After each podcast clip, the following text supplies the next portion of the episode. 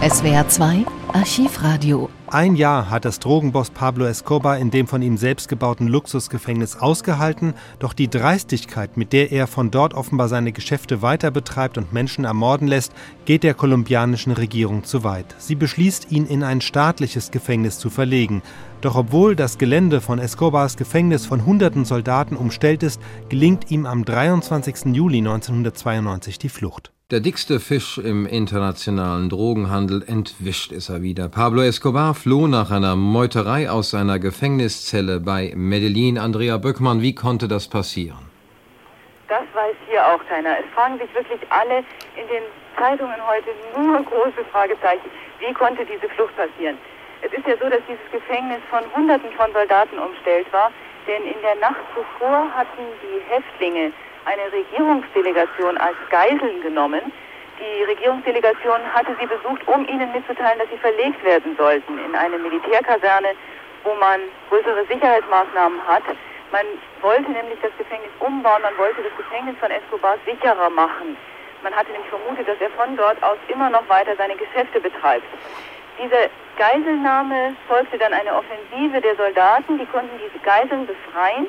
Die Häftlinge jedoch, unter ihnen auch Escobar, verschanzten sich und sind eben mittlerweile verschwunden und jeder rätselt nun, wie es so weit kam. Mit der Sicherheit, Frau Böckmann, scheinen es die kolumbianischen Behörden ja locker zu nehmen. Die Agenturen berichten von einem reichlich luxuriös eingerichteten Gefängnis und offenbar, Sie haben es ja auch gesagt, so durchlässig, dass Escobar von dort sogar Befehle erteilen konnte. Hat die kolumbianische Polizei, haben die Behörden so viel Angst vor seiner Machtbasis draußen oder warum lassen sie es dem so gut gehen? Und ließen Sie es Ihnen so gut es gehen? Es gab wohl diese ganzen Vereinbarungen im letzten Jahr, als Pablo Escobar sich den Behörden stellte. Es wurde ihm zugesichert Strafminderung, es wurde ihm zugesichert, dass er nicht ausgeliefert wird. Das ist nun auch gesetzlich so festgelegt in Kolumbien. Äh, dazu gehörte unter anderem auch dieses Gefängnis, dieses sogenannte Luxusgefängnis, die Sicherheitsmaßnahmen müssten dort eigentlich besonders gut wirken, denn wenn man die Bilder sieht, ist es ein isoliert stehendes Haus mit einem hohen Zaun umgeben. Man müsste es sehr gut bewachen können. Es ist nicht so groß und so weitläufig, dass sich hier viele Möglichkeiten bieten. Nun ist er untergetaucht. Wie stehen denn die Chancen, dass ihn die Polizei überhaupt noch kriegt? Denn stellen wird er sich wohl kaum mehr. Da kann man nur mutmaßen. Die Soldaten haben in den letzten Stunden dieses ganze Gelände durchkämmt es wird sicher alles unternommen zurzeit, um auf die Spur Pablo Escobars zu kommen, denn natürlich wird auch, steht auch die Regierung unter heftiger Kritik.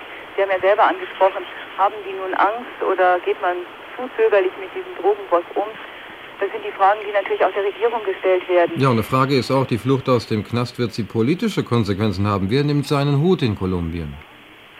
Darüber wird zurzeit noch gar nicht gesprochen. Es ist wirklich der Schock, der sitzt noch so tief, dass es überhaupt zu der Flucht kommen konnte. Das ist sicher eine Frage der nächsten Tage, dass auch die Opposition große Kritik anbringen wird und dass man darüber sprechen wird, wer ist dafür verantwortlich. Aber das ist im Augenblick noch kein Thema.